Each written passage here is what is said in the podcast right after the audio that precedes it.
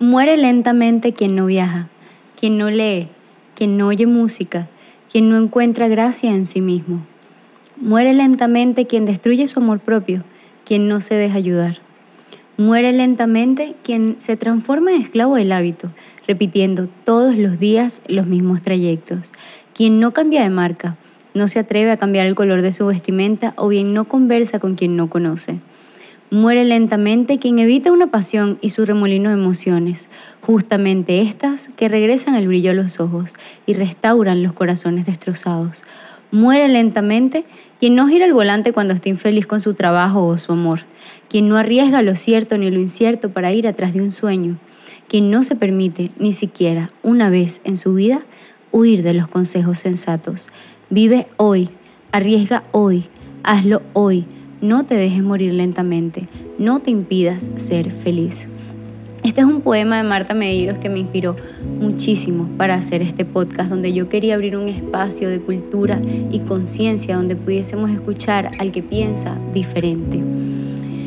Si yo siento que algo hace falta en el mundo es entendimiento. ¿Y cómo nos vamos a entender si no nos escuchamos? Por eso en este podcast hablamos de creencias, religiones y terapias que pueden o no hacernos evolucionar. Pero siempre es bueno conocer. Yo soy Shia Tobar y con muchísimo amor les traigo este podcast y les pido que se abran a escuchar a la mente al lado. Gracias por estar aquí. ¿Y qué tal si te digo que en la mente al lado hay un universo por descubrir? Lleno de creencias, emociones, conciencia, dualidad, fe y evolución.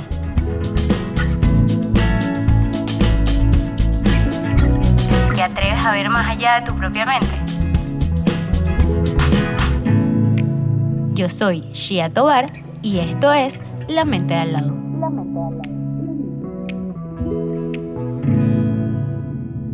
El día de hoy el primer episodio es muy especial. Vamos a estar hablando sobre budismo tibetano, sobre todo el budismo tibetano Camino del Diamante. Vamos a estar hablando con Alejandra Celis. Ella es una odontóloga y practicante de budismo. Eh, ella junto con otros amigos llevan la dirección de un centro budista tibetano aquí en Maracay, Estado Aragua, Venezuela, en la urbanización La Soledad. De verdad, eh, yo quedé encantada con el espacio que ellos han abierto allí. Creo que tienen muchísimas cosas buenas para ah, dejarnos. Vamos a hablar sobre iluminación, el Buda, el ego. Vamos a conocer el camino de Alejandra, cómo llega alguien de Maracay al budismo y por qué ella decide mantenerse allí. Em, bienvenidos a este espacio y muchísimas gracias por estar aquí.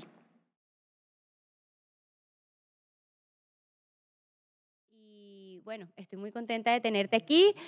Para que sepan, esta es la segunda vez que grabamos este podcast, este es el primer episodio que grabamos ya cambiamos del té al vino porque, bueno, ya son las 11 de la noche. Y, bueno, pero igualmente vamos a hablar de todos estos temas interesantes porque la idea es que ustedes se lleven algo muy bonito de aquí y que puedan aprender todo lo que Alejandra tiene para decirnos el día de hoy. Bienvenida Alejandra, contenta. Wow, Chía, gracias. Me encantó conocerte y me encanta estar aquí. Gracias a ustedes por escucharnos y bueno, que esto que vamos a compartir hoy sea de utilidad para ustedes y que sea de beneficio. Así es. Bueno, Ale, quiero que nos cuentes cómo llegaste a el budismo. O sea, porque eres odontóloga y yo sé que no es fácil salir de, de las estructuras mentales que tenemos cuando somos de, de, ciudades pequeñas y tenemos como que todas estas creencias eh, preconcebidas y el budismo es algo muy nuevo para nuestra cultura. Entonces, ¿cómo llega Alejandra de Maracay a ser la organizadora de un centro budista? Bueno, este, vengo de una familia muy linda. Afortunadamente, mis padres este, fueron seres muy amorosos, y me dieron todas las posibilidades de estudiar, de crecer. De hecho, Chía, no te lo había dicho, pero yo estudié en un colegio de monjas toda mi vida, desde pre sí, hasta no me lo año, porque era el colegio que quedaba en la esquina de mi casa y era uno de los mejores colegios aquí en Maracay. Entonces, claro, yo agradezco mi cultura cristiana, todo lo que aprendí allí, aprendí cosas muy hermosas, pero llegó un punto en mi vida donde tuve una pérdida muy grande. Eh, mi papá murió. Fue la primera muerte cercana que tuve en mi entorno. Y en ese momento mi papá era mi Dios. Ese Dios proveedor que no solo te da amor, sino te da todo. Crecimos en un entorno muy sobreprotegido. Y en el momento en que él murió, o sea, se nos, por lo menos a mí, ese piso se me fue. Se cayó. Se cayó. Toda la estabilidad que tenía. Toda la estabilidad donde no tenía ni que pensar en nada, se, se, se fumó. Y por primera vez puedo decir, yo soy una persona muy intrépida, curiosa, nada me da miedo, pero por primera vez puedo decir, sentí miedo. Un miedo tan profundo. Imagínate pensar, ¿y ahora qué voy a hacer?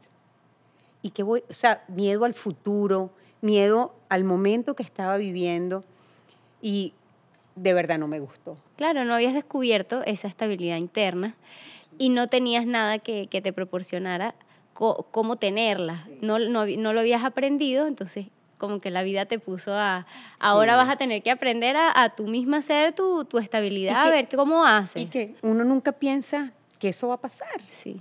O sea, tú crees que tu papá va a vivir hasta que tú lo necesites, hasta que, hasta que sean viejitos. Mi papá se murió de 62 años, era una persona súper joven. Y afortunadamente tenía a mi mamá, pero nuestra base sólida de, de, la familia era él. Y bueno, este, ese miedo que yo nunca había experimentado fue una emoción que no me gustó, que me limitó en muchos sentidos y dije, yo tengo que remover esto. Y bueno, chía, empecé a hacer lo que yo sabía, empecé a rezar, no me funcionó. Y empecé a buscar. Y la gente me decía, haz esto, haz esto, haz esto. Todo el mundo me decía algo, pero nadie me daba un método. Nadie me, todo el mundo decía, pero no pienses más en eso. Y yo decía, ok, no pienso, pero ¿cómo dejo de pensar en eso? Me decían, pero déjalo pasar. No habías encontrado lo que funcionaba para ti en ese momento. Todo el mundo me daba recomendaciones, pero todo era muy superficial y no me removían ese sentimiento que tenía tan fuerte. Y bueno, así empecé a buscar eh, por aquí, por allá, practiqué cosas. Todo era como muy superficial, todo se quedaba como en, en la buena intención, pero nada realmente me removía esa emoción. Y bueno, y por cosas de la vida me conseguí a un amigo que lo quiero mucho, que se llama José Antonio Valdés, ojalá vea este podcast. se lo vamos a este, pasar. DJ, ahorita practica un deporte asiático muy bueno, este, pero en ese momento él practicaba budismo. Y estuvimos conversando un día que íbamos a, una, a un evento juntos, y yo le dije que me contara, bueno, échame el cuento, ¿quién, quién fue el Buda? Y bueno, él me contó que el Buda se llamaba Siddhartha Gautama, y que había sido un príncipe, que lo tenía todo, pero internamente tenía un vacío. Y ese vacío no, no le permitía experimentar una felicidad total. Y a sus padres les dijeron que si él tenía contacto con el sufrimiento del mundo, él iba a abandonar su estatus de príncipe y se iba a dedicar a buscar una base sólida para la felicidad de todos los seres. Y si por el contrario no tenía contacto con el sufrimiento, iba a ser un excelente rey que iba a traer muchísima prosperidad a todos los reinos. Sus padres querían un guerrero, querían el heredero. Y lo aislaron del sufrimiento hasta la edad de 25 años. Siddhartha solo vio gente bella, joven, muchas mujeres. Mujeres, tuvo una experiencia de vida maravillosa, porque aparte que era bello, era el mejor en todo. Era el mejor en deportes, era un guerrero, era un ser con muchísimas cualidades. Lo tenía todo, no tenía que experimentar el sufrimiento en absolutamente nada. No, y de hecho, cuando salía del palacio, sus papás manejaban todo para que solo viera gente sana, joven, bonita. O sea, manipulaban el entorno para que él no viera sufrimiento nunca. Pero bueno, afortunadamente la historia no era, no era así. Y él, a la edad de 25 años, salió del palacio sin que sus padres se dieran cuenta.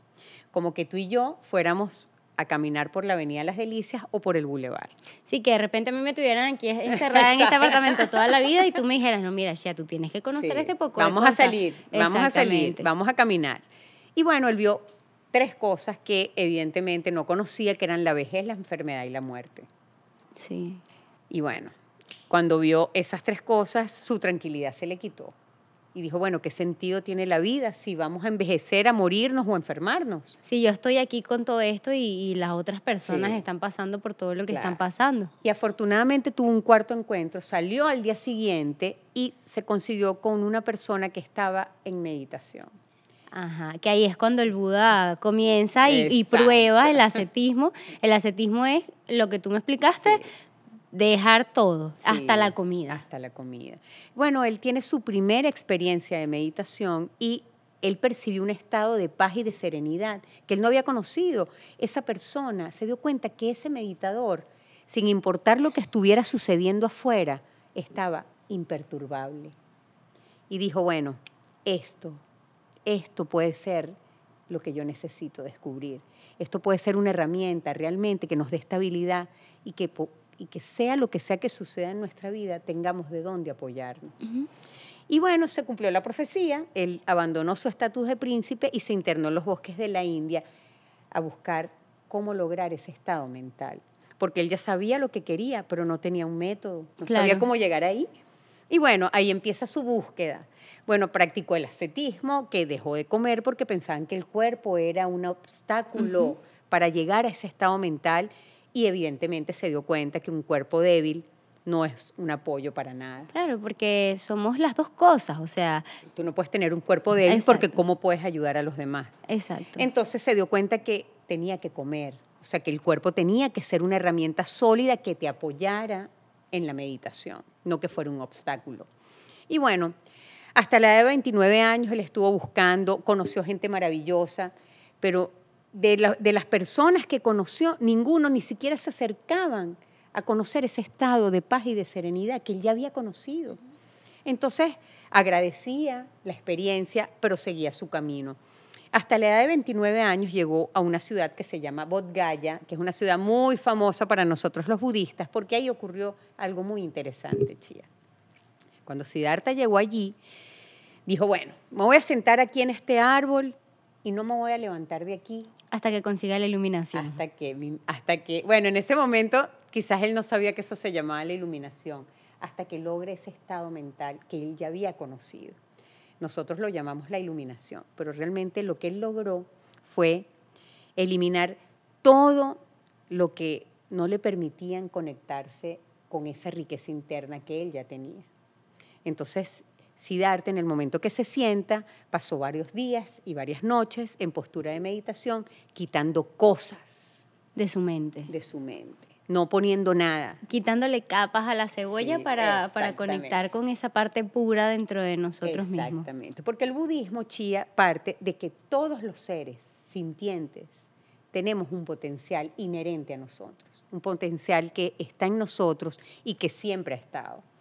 Eh, Sí, eso, eso, eso es bueno aclararlo porque mucha gente no sabe que el Buda no, no es un dios para los budistas. No. El, el Buda fue un maestro, una persona que caminó sobre la tierra, una persona que vivió y murió Como tú y yo. como tú y yo, pero que simplemente lo llegó a un estado mental que dijo, bueno, el resto de las personas, nadie había logrado algo así, y todos dijeron como que, bueno, si, este, si esta forma le funcionó a él, bueno, vamos a, a seguirlo para, para ver si, si, eso se puede, si ese estado se puede replicar en nosotros. Sí. Bueno, imagínate, cuando él se ilumina, que es ese, bueno, la iluminación no es mi estado obvio, pero bueno, lo que puedo decir de concepto es el desarrollo completo de todo nuestro potencial, siempre para beneficiar a los demás. Y es bueno recalcar que ya lo tenemos.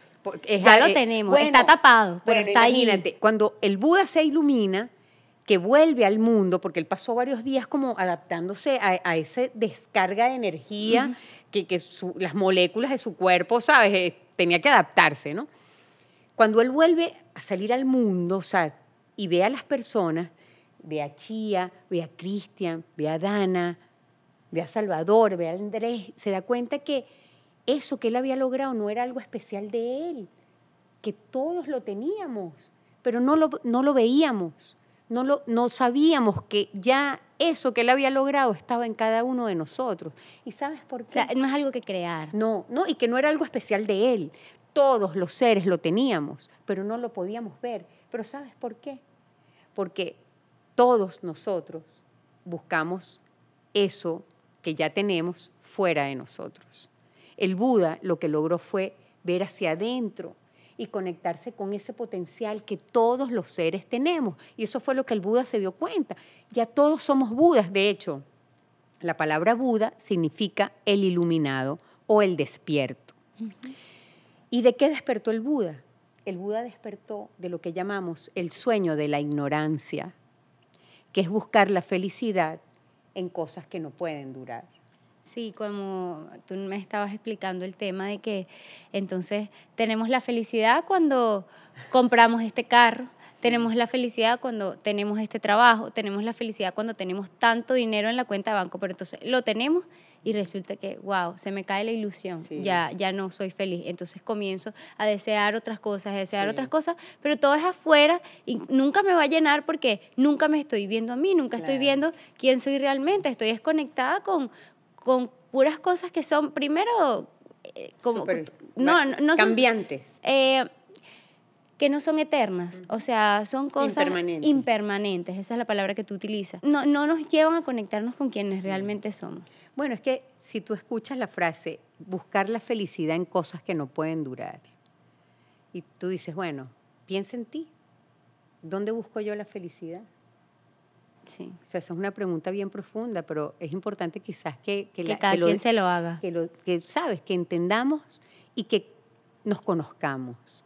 Porque evidentemente no comprendemos cómo funciona el mundo. Pero nadie se hace esa pregunta, ¿sabes? Nadie, se, nadie se hace esa pregunta. O sea, nadie se pregunta, wow, ¿en qué estoy buscando yo la felicidad? Y esto en realidad es duradero. O sea, esto es lo que yo estoy buscando la felicidad cuando, cuando lo tenga de verdad va a durar. O sea, estoy invirtiendo mi tiempo en mí o lo estoy invirtiendo en, en, cosas que no tienen, no tienen valor.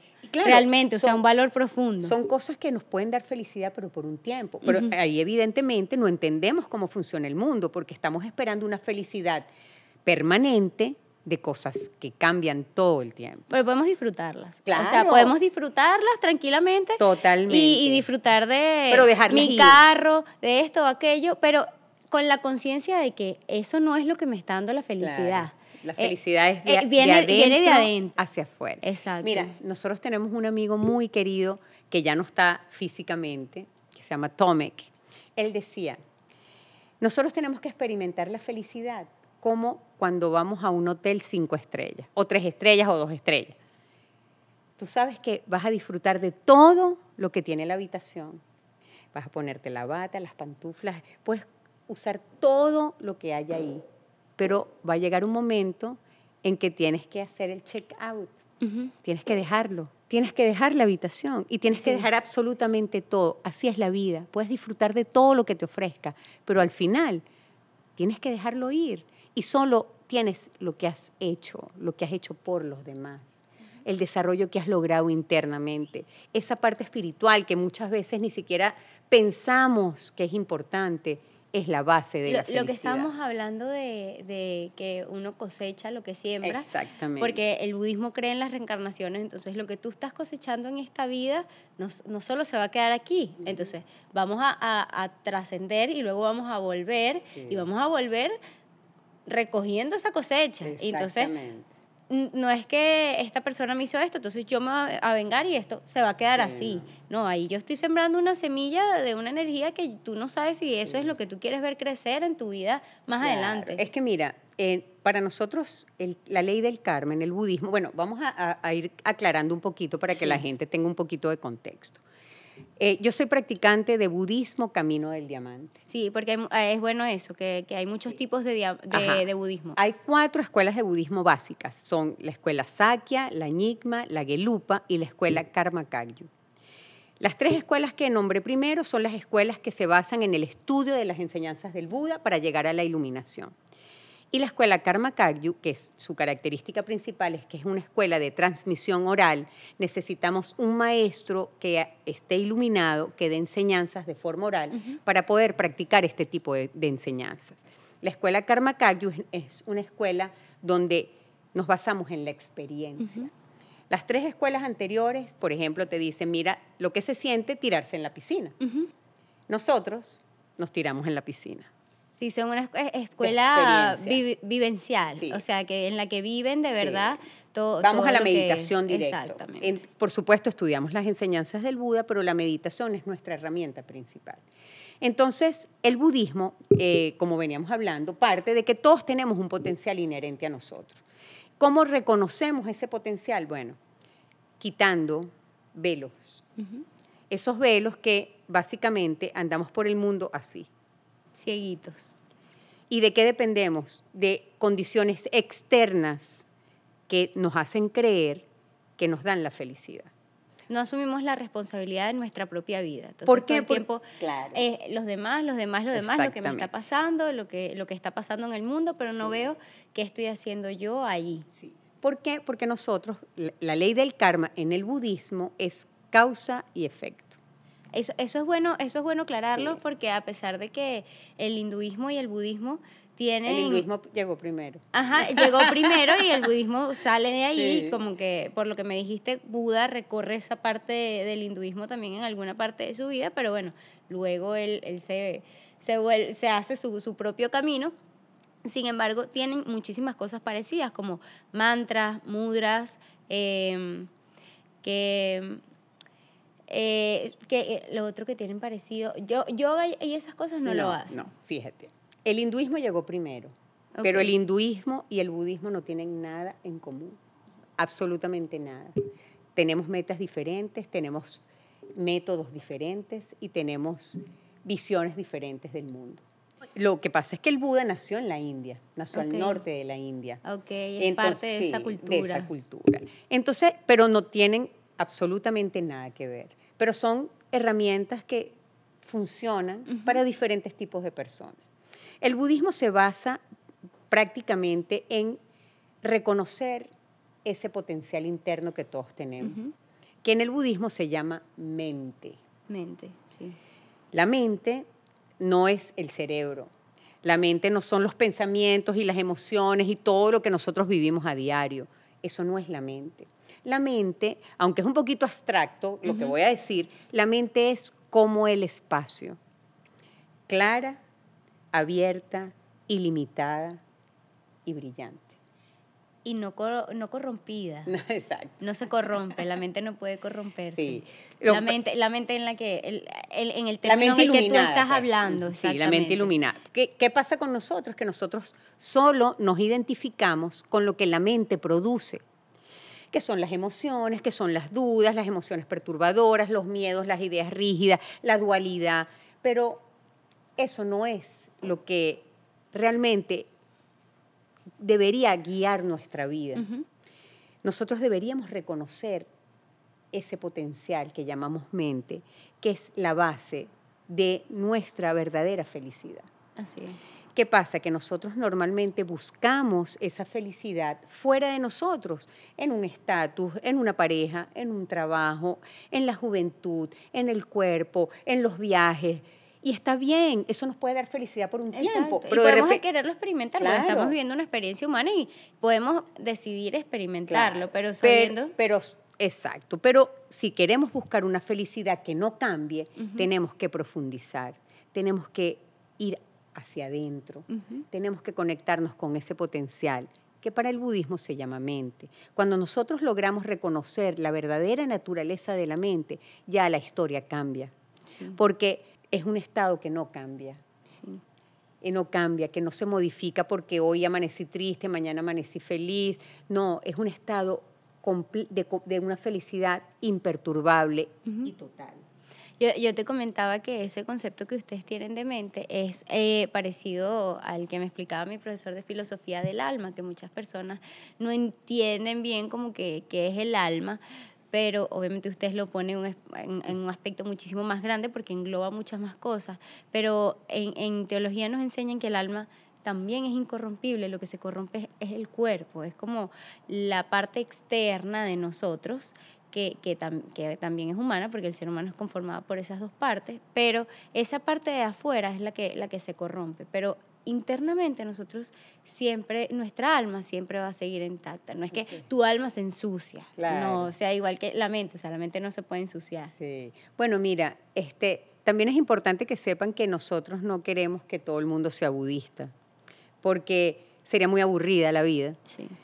Yo creo que el budismo es una oferta para personas que ya funcionan en sociedad, que les gusta la vida, que les gusta las personas. Tú comentabas que no era una religión. No, el budismo no es una religión, el budismo es un método, realmente. O sea, si una persona que es católica cristiana, que quiere de repente acercarse a, al centro budista y meditar, o sea, esa persona no tiene que abandonar sus creencias ni nada, o sea, porque es eso, es un método, es una, una forma de meditación para tú irte quitando capas que te que te obstaculizan de, de, llegar a ese potencial interno por otros métodos. Pues. Claro. Bueno, mira, eso es interesante porque evidentemente todos venimos de una cultura. Y normalmente aquí en Venezuela la cultura es cristiana. Sí, exacto. El budismo es algo que se ve como algo exótico porque no es de nuestra cultura. Pero aquí en Venezuela básicamente la cultura es la religión. O sea, eh, el budismo es una decisión consciente. Nadie nace budista. El transformarse budista es una decisión que uno toma conscientemente porque quieres hacerlo. A diferencia de otras religiones, pues como digo, pues naciste aquí, eso es lo que hay. En el colegio quizás te lo exigen. No, y que no es adorar tampoco al Buda, o sea, nadie, nada te está pidiendo como que una adoración, te están diciendo, mira, este es mi camino, este es un camino, y yo te puedo acompañar a seguirlo, igual que con el tema del maestro. Mucha gente le, le llama la atención porque, entonces, ¿por qué voy a tener yo un maestro? Porque esa persona me va a, que no es un Dios, no es un ángel, no es una persona que hemos endiosado, me va a venir a decir a mí, qué es lo que yo tengo que hacer y cómo tengo yo que vivir mi vida. La gente tiene, tiene un choque con, con ese tema porque se, ha ensuciado el, el, tema del maestro. Bueno, lo que pasa es que también yo creo que dentro del mundo de las... Bueno, el budismo no es una religión. ¿Por qué no es una religión? Porque la palabra religión proviene del latín religare, que plantea que tú al final de tu existencia te vas a reunir con algo superior a ti, un dios o algo superior que jamás, cielo, nunca algo. tú puedes transformarte en eso. O sea, es algo superior a ti y al final te va a acoger, te va a recibir. Que siempre hay algo más grande que tú, pero no eres tú lo más grande. Entonces, el budismo no plantea eso. El budismo plantea el desarrollo completo de tu potencial para el beneficio de todos los seres. Exacto, porque tampoco es, eh, porque viéndolo desde este punto de vista, podría sonar incluso como egoísta. No, o sea, sabes que la gente tiene como que ese tema de que yo soy lo más, o sea, yo puedo llegar a ser una diosa, o sea, yo puedo llegar a ser esta cosa súper brillante, iluminada que ayuda a todos los seres. Entonces, Nahuara, tú sí eres egocéntrica, pero no, o sea, es Tú tienes que, no lo, no lo haces solo por ti, o sea, lo haces también por ti, pero lo haces porque también es lo que ayuda a los demás y esa visión es importante. Lo que pasa es que una, el, eh, para llegar a la iluminación hay varias etapas y una de las etapas es la liberación. La liberación es cuando nosotros nos deshacemos de la ilusión del ego. Y eso que tú estás hablando es completamente el ego. O sea, cuando tú quieres un logro espiritual solo para brillar y que los demás tengan esa, esa te adoren. Y bueno, lo... Sí, yo quiero ser el, eh, yo quiero ser el maestro porque yo tengo que ser el, que ayuda a todo el tengo mundo. Tengo que tener seguidor. Y bueno, evidentemente los hay y hemos visto muchísimas sectas que han terminado haciendo cosas terribles porque no hay un criterio. Y el Buda lo dijo claramente, no quiero rebaños, no quiero seguidores, quiero colegas. Y lo más interesante del budismo Camino del Diamante es que todas las enseñanzas que nosotros recibimos allí se pueden comprobar, porque no es una religión. Aunque está ubicado dentro de las religiones, es una religión de experiencia. Sí, es algo que hay que vivir. Sí, no se basa en la fe, de donde tú crees ciegamente algo aunque no lo puedas comprobar. Aquí todas las enseñanzas se pueden comprobar, porque de hecho la práctica es la vida. Entonces, ¿En qué nos beneficia el budismo? Vamos como, como a, decirle a los amigos, o sea, ¿por qué alguien se vuelve budista? Lo más difícil en la vida es entender que las cosas afuera no son estables.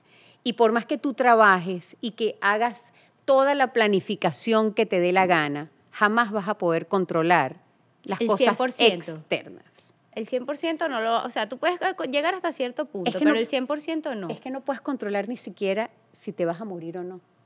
Sí, pero te puedes controlar a ti, puedes controlar tu actitud, bueno. puedes controlar sí, cómo sí. llevas la situación. Si tienes herramientas que te ayuden, quizás lo puedes controlar, pero en un, en un momento de crisis, la estabilidad cuesta. Sí, Entonces, y es la realidad. ¿qué, qué plantea el budismo? El, el budismo plantea una metodología que te permite tener estabilidad interna ante, Inamovible ante la adversidad. ante cualquier situación. ¿Por qué? Porque cuando tú meditas, o sea, la meditación no es el momento en que tú, cuando estás haciendo la meditación, vas a tener una experiencia sublime, sagrada, vas a recibir mensajes como mucha gente cree. Eso no es así.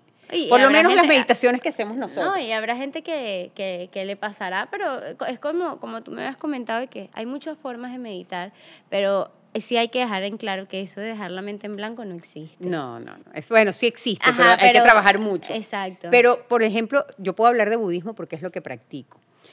El budismo, nuestras meditaciones son guiadas y son como un campo de entrenamiento. ¿Cómo? Porque cada vez que tú te sientas y, y sigues la meditación que está siendo guiada, leída por alguien, van a aparecer los pensamientos. Y de repente están diciendo, concéntrate en, la- en el Buda dorado y tú vas a pensar, tengo hambre, tengo que pagar el teléfono, me voy a quedar sin pila y tu mente Tengo está divagando en cualquier cosa. Y uno normalmente sigue el pensamiento en vez de seguir enfocado.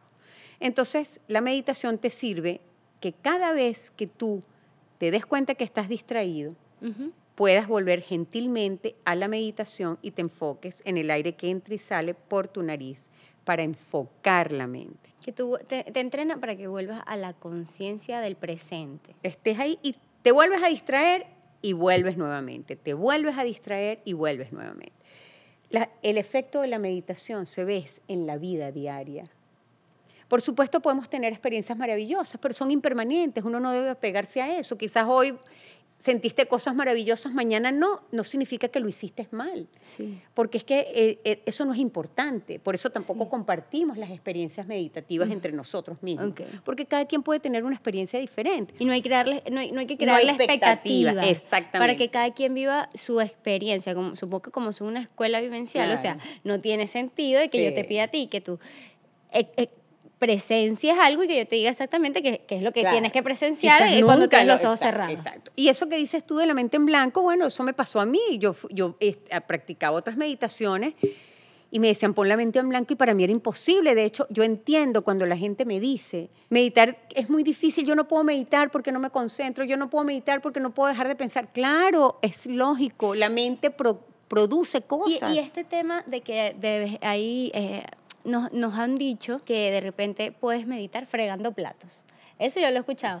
No, bueno, si no puedes meditar, este, si no puedes poner tu mente en blanco, entonces haz algo que hagas como de forma muy rutinaria, pero como que concentrar 100% en tu respiración, entonces, o concentrar 100% en lo que estás haciendo. Eso de verdad es meditación, o sea, ¿Cómo teniendo... sabe uno que está meditando? Eso, esa era la pregunta que yo te tenía. O sea, ¿cómo sabes tú que meditaste? O sea, Ok. ¿cómo sabes tú que de verdad llegaste a ese estado y, y dices, mira, ¿sabes que yo hoy medité? Bueno, yo puedo hablar de, de las meditaciones budistas, ¿no? Que como te digo, no, el momento sublime durante la meditación no es lo importante. Cuando uno está meditando y te distraes y puedes volver a la meditación y te vuelves a distraer y puedes volver a la meditación, creas la capacidad de poder dejar pasar los pensamientos.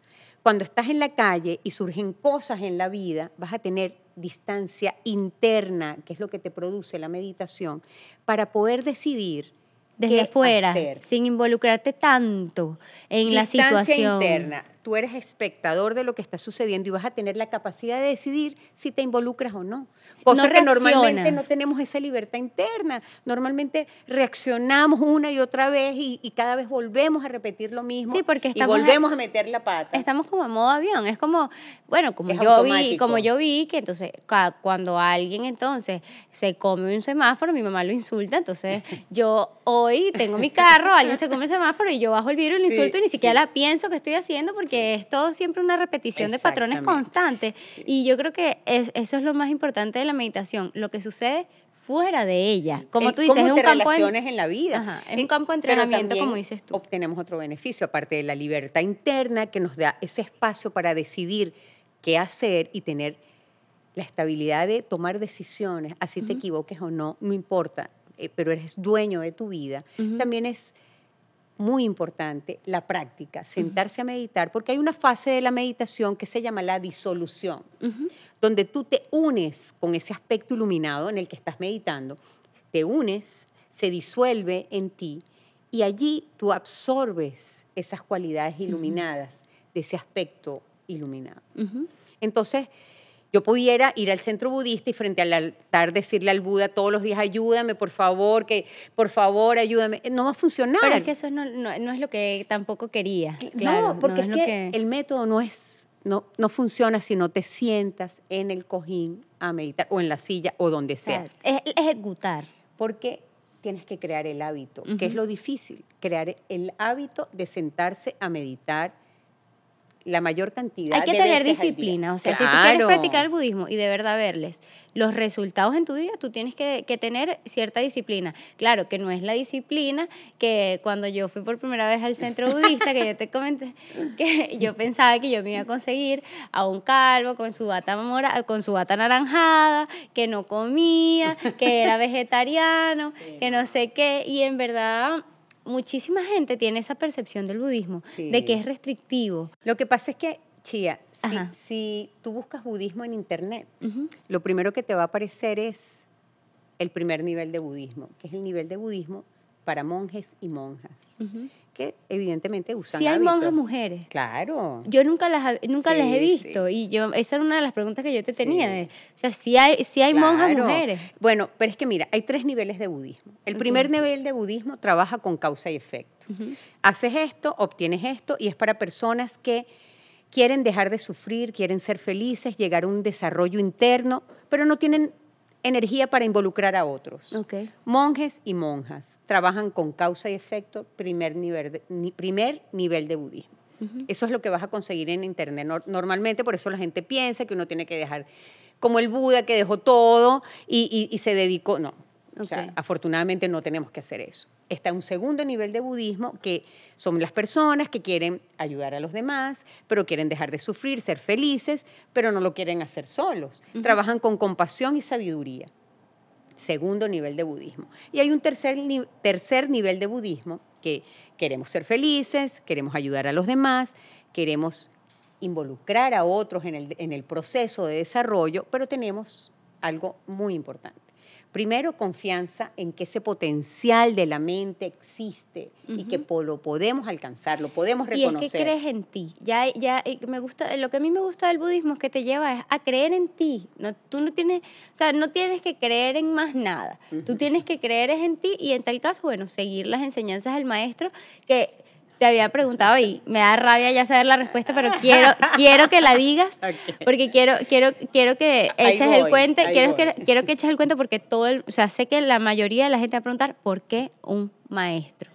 Bueno, lo que pasa, hay dos cosas importantes, aparte de lo que te comenté. Primero, confiar en que ese potencial de la mente es alcanzable y segundo, confianza en el maestro. ¿Por qué un maestro? Bueno, yo te voy a responder eh, lo que mi maestro respondió a una persona que le dijo, bueno, la Maole, ¿por qué tú tienes que ser mi maestro? ¿Por qué yo necesito un maestro? Y él le dijo, bueno, ¿cómo te ha ido a ti contigo mismo? Sí, es que el ser humano por más que nosotros busquemos nuestro maestro interno, somos seres sociales. Aprendemos de todo a nuestro alrededor. Y o sea, obviamente, si nosotros nos juntamos con iluminado, lo más probable es que nosotros aprendamos de, de esa iluminación. Ahora, si te juntas quizás con alguien que está perdido, probablemente es que tú también tiendas a eso porque es lo que tú estás aprendiendo constantemente de tu alrededor. O sea, el ser humano no es eh, yo y ya. O sea, somos o sea, estamos como unidos como una red que no, no se puede separar, somos todos uno. Yo sé que el budismo cree, en eso porque la mente, todos estamos en la mente y nosotros queremos volver a la mente. Entonces, queremos volver al uno, a, a quienes somos en esencia, que a esa fuente que te creó a ti, me creó a mí. y nos creó a todos los que estamos en esta habitación, es lo mismo, es la misma energía. Bueno, fíjate, lo que pasa es que uno puede tener la buena intención y decir, bueno, hoy yo decido no volver a cometer este error. Pero la buena intención no es suficiente porque los hábitos mentales están arraigados muy profundamente y uno normalmente necesita un método para superar y eliminar esos hábitos que los hemos realizado una y otra vez a lo largo de infinitas vidas. Entonces, solo el simple hecho de decir, ya no lo voy a hacer más, es muy difícil. La mayoría de las veces no lo podemos lograr.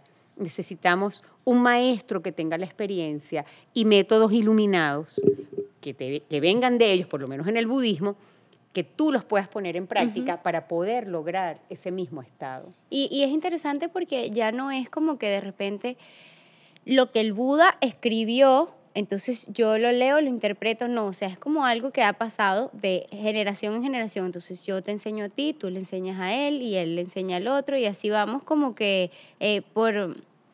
Para, como que es para que la información nunca se pierda, por así decirlo, o no se corrompa. Bueno, fíjate, nosotros venimos de una de una secuencia, de, una, de un linaje de maestros que ha sido ininterrumpido desde la época del Buda hasta la actualidad.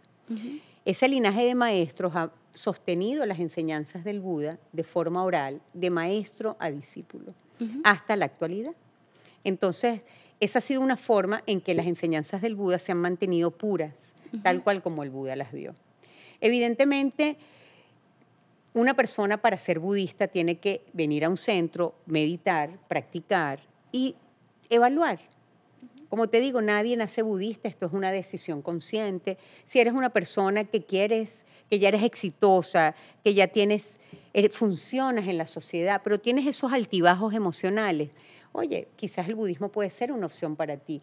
¿Qué tiene que tener una persona para ser budista? el budismo no te va, no te está ofreciendo que te va a salvar de nada. O sea, el, budismo no te está diciendo que estás en tu peor momento, ven que yo te salvo, ven que yo te agarro, ven que yo te soporto. Bueno, mira, de hecho, nosotros ni siquiera tenemos un letrero que diga Centro Budista de Maracay. Sí. O sea, nosotros no hacemos proselitismo, las personas llegan por conexión de otras vidas y es así. Y básicamente la oferta que nosotros damos en el centro budista es que la gente pueda conocer estas enseñanzas que son tan preciosas y tan difíciles de encontrar. Y que, no, es para todo el mundo porque es para las personas que se identifican con esta oferta. Sí, yo te comentaba que sobre todo con el tema del, Malajaca, Majalaca. Majacala. Majacala.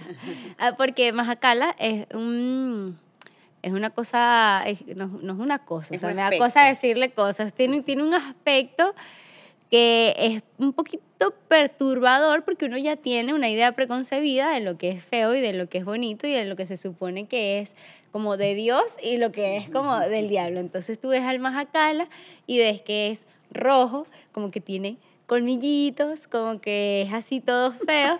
Y entonces yo la primera vez que yo lo veo me, causó una, me causó una disonancia cognitiva porque yo dije, verga, y esto le están haciendo como oculto una, una vaina, o sea, ¿qué es esto? ¿Vale? Qué feo. Pero después... Em, como que yo dije, no, o sea, yo, yo lo voy a preguntar, no lo voy a juzgar porque esto está, o sea, todo lo que yo he escuchado aquí ha sido, ha sido demasiado bonito. Entonces, como que yo tengo que saber porque eso tiene que tener un motivo. Y yo quiero que, que, tú me expliques por qué el motivo de, de ese, aspecto. Bueno, mira, en el budismo las imágenes no, no son para adorarlas. Las imágenes funcionan como un espejo. Si tú quisieras saber cómo es tu rostro, la única forma en que sepas cómo luce es que algo te lo refleje. Necesitas un espejo o algo que te muestre cómo luce tu rostro. Las imágenes en el budismo funcionan así.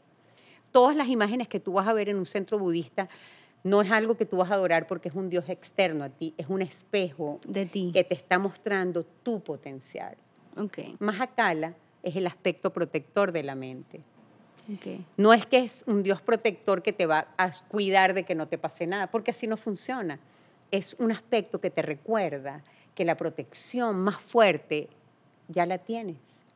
Te protege de tus propias emociones perturbadoras. Porque si nos ponemos a ver, a veces somos los peores jueces De nosotros de nosotros mismos. mismos. Somos los que más límite nos ponemos. Sí. Entonces, más Y nos acá. culpamos. Pensamos que tenemos que ser perfectos. sí, eso de la perfección depende de lo que sea perfección. Pero, Sí. mira, hay algo que mi maestro, la Maol, pero vamos a terminar a hablar de Claro, Mahakala. sí, me quiero que, Mahakala. habla- que me hables del Mahakala. Mahakala es el aspecto protector de la mente y en todas las meditaciones budistas, Caminos del Diamante, cerramos la sesión de meditación con esta meditación cantada. Mahakala tiene un aspecto feroz. ¿Por qué? Porque es la forma Sí. en que se le presenta a la negatividad del mal. Ok. Si tú vas a eh, confrontarte contra la negatividad del mundo, no puedes tener un aspecto de corderito. Entonces él está en actividad, está en su forma airada. Por eso tú lo ves como con fuego, o sea, como poderoso. Claro, de repente asusta, porque evidentemente, o sea, imagínate contra todo lo que él tiene Sí, que luchar. sí. Entonces no va a ser rosado como, como, una, como una ovejita. Sí, claro, porque está... Pero es como, como, es el espejo. Sí, es ¿Entiendes? eso, porque te está Sí. mostrando quizás... Tu propio potencial. Exacto, porque como no son imágenes que adorar, Sí. eso es clave, que no son... O sea, si No. tú entras en algún momento a un centro budista y ves un poco de fotos y un poco de eso, no te No, asustes. O sea, son no es tu que... espejo. es- exacto, está, es, es- es otra percepción de, de las imágenes. Sí. Y, y eso es importante recalcarlo porque, como yo te decía, o sea, un cristiano entra a eso y va a decir, esta gente satánica, vámonos de aquí. Bueno, no- menos no- mal que al centro budista van a ir los que tengan mente abierta. Exactamente, exactamente. Pero la idea de este podcast es que la gente también abra su mente y, No, y que se libere de los prejuicios, que sepan la verdad de las cosas, porque entonces, como tenemos ideas preconcebidas de quizás lo que son las Sí. imágenes, entonces yo pienso que para ti es lo mismo que para mí, No. y resulta que no, que son cosas totalmente diferentes y, y eso es importante, o sea, porque cómo entonces nos vamos a entender si no nos conocemos. claro. O sea, y, y en este mundo hace falta eso, hace falta entendimiento. Mira, otra cosa importante, este, el maestro. El maestro, yo quiero saber es- esto para que cuando me, me, me continúes diciendo, parece que tienes una idea, quiero saber cómo llega un maestro a ser maestro. O sea, eso me parece, o sea, tú puedes llegar en algún momento a ser una lama, porque yo sé que eh, vi en el centro budista que están las fotos del lama Ole y el lama Ole, bueno, ya me, me has conversado de él, el lama Ole, eh, una persona súper iluminada, inteligente, que tiene las respuestas siempre atinadas, Ajá. pero también como que tiene su esposa y su esposa parece ser una mujer muy sabia también, pero no es la lama Hanna. Ajá. O sea, sí, también. ¿Sí? Sí. La lama Hanna. Lama yo tenía, Hanna. yo tenía esa duda porque yo decía, o sea, aquí el machismo aquí también, no puede ser, o sea, todas las religiones. Y entonces yo, yo tenía Sí. como que sí de yo y que, eh, o sea, sí, sí hay posibilidades de que eh, eh, hay, hay- tu maestra puede ser una mujer, no hay esa división, o sea, eso era una idea Mira. preconcebida que yo tenía. La Maole y Hannah fueron dos personas Ujú. da- que nacieron en Dinamarca y en la época que conocieron el budismo ella- ellos eran unos hippies. Ok. Para ellos el ideal de paz y amor era lo más importante, aunque eran personas que nacieron en, en familias donde pudieron tener educación, fueron familias letradas, ellos pudieron estudiar. Este, la Maole estudió filosofía y letras, fue una persona increíble en todos los sentidos, igual que su esposa Hannah. No son, o sea, el hecho de ser maestras no quiere decir que hayan sido personas que se alejaron del mundo para conocerse. Para Todo lo contrario. Se adentraron, pero con una visión muy amorosa hacia Bueno, el mundo. La, la verdad es que ellos no sabían a qué iban, Ok. pero ellos se fueron de luna de miel al Tíbet, porque era el ideal de paz y amor. En el mundo estaba la guerra, o sea, estaba todo eso, bueno, lo que es vivir en, en ciudades muy grandes, donde evidentemente el potencial humano cada vez importa menos. Sí. Ellos querían irse a ese ideal de los Himalayas, perdido en, en el mundo, en lo más lejano que te puedas imaginar. Querían fueron- alejarse del sí, mundo. Ellos fueron a buscar Al- a los- a los calvitos tranquilos. Sí, se fueron al Tíbet.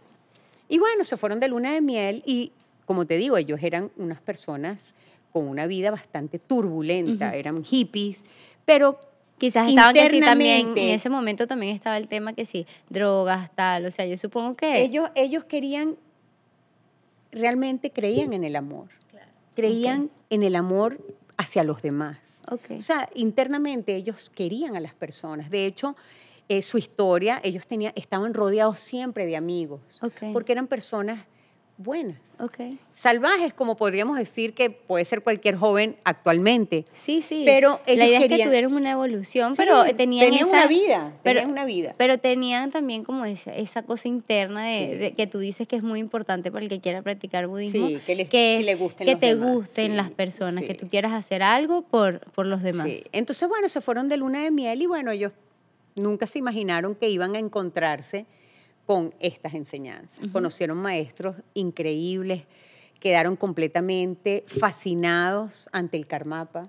Ah, ellos conocen al Karmapa en Sí, ese viaje, en ese conocen primer al viaje. Karmapa en ese viaje y ellos cuentan que lo experimentaron como Ahorita- mil soles. Ahorita nos brillando. aclaras qué es el Karmapa. Ajá. Bueno, el Karmapa es, podríamos decir que es el Buda viviente.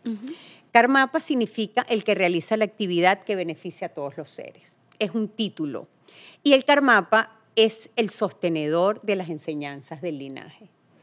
Gracias a él, que está dando enseñanzas de forma oral en esta era, nosotros podemos practicar el budismo camino del diamante. La Maole y Hanna fueron sus primeros estudiantes occidentales. Wow. O sea, imagínate, par de catires gigantes en el Tíbet, donde todos eran chiquitos y, y bajitos y, y de piel morena. O sea, era imposible Y, que y en ese personas... momento no es como ahorita que quizás se conoce un poquito más, ¿no? No, no, ahí no sé nada. O sea, ahí era completamente perdido en el mundo. Ok. Ellos llegaron y era una ciudad prohibida y solo podían estar los tibetanos. Y ellos de alguna manera, ellos era imposible que pasaran desapercibidos, pero se conectaron con el Karmapa. El Karmapa los reconoció de otras vidas y los acogió como sus estudiantes. Y pudieron estar por tres años aprendiendo él, del Karmapa. aprendiendo las meditaciones más importantes, aprendiendo todo de, de maestros súper desarrollados que ya habían reconocido el potencial de la mente y ellos a ellos les fueron dados la transmisión directa del budismo Camino del Diamante. Ok. La Maol es la única persona que está dando las enseñanzas de budismo Camino del Diamante en la actualidad. Y tú eres su discípula. Sí, yo soy su alumna, mi esposo. Cristian es su alumna y tenemos varios amigos que son sus alumnos. Y alrededor del mundo tenemos más de 800 centros budistas Camino del Diamante formados por la Maole y Hanna. Wow, es un trabajo. Sí. Hay que tenerle mucho, Sí. mucho cariño a eso Es que- para es- poder hacerlo. Es que yo creo que ellos vieron resultados. Es lo más importante. Pero bueno, creo que ya nos estamos pasando el tiempo. Ya. Este, esto podríamos seguir hablando aquí por horas, pero Sí, vamos, a, vamos a, a cerrar, Chía. Con, creo que eh, lo más importante que a la gente le quede aquí es que no solamente tenemos la posibilidad de practicar budismo Camino del Diamante en Maracay, Sí. por supuesto, estamos en Maracay. Mi teléfono, contacto es 0414-460-5108. Pero también pueden practicar budismo Camino del Diamante en Valencia, Caracas, Margarita, Puerto Ordaz, Cumaná, San Cristóbal. ¿Me falta alguno, mi amor? No. Y no solamente en Venezuela, tenemos 800 centros budistas alrededor del mundo. El trabajo de la Maola y Hanna ha sido Increíble. increíble lo que ellos han logrado. Si eres una persona que quieres ser libre e independiente y quieres ser el dueño de tu propia vida, pero principalmente quieres ser de utilidad para los demás, que seas una persona feliz y que esa felicidad inspire a otros, acércate. El budismo quizás puede ser una opción para ti, quizás no, pero siempre la experiencia es bonita.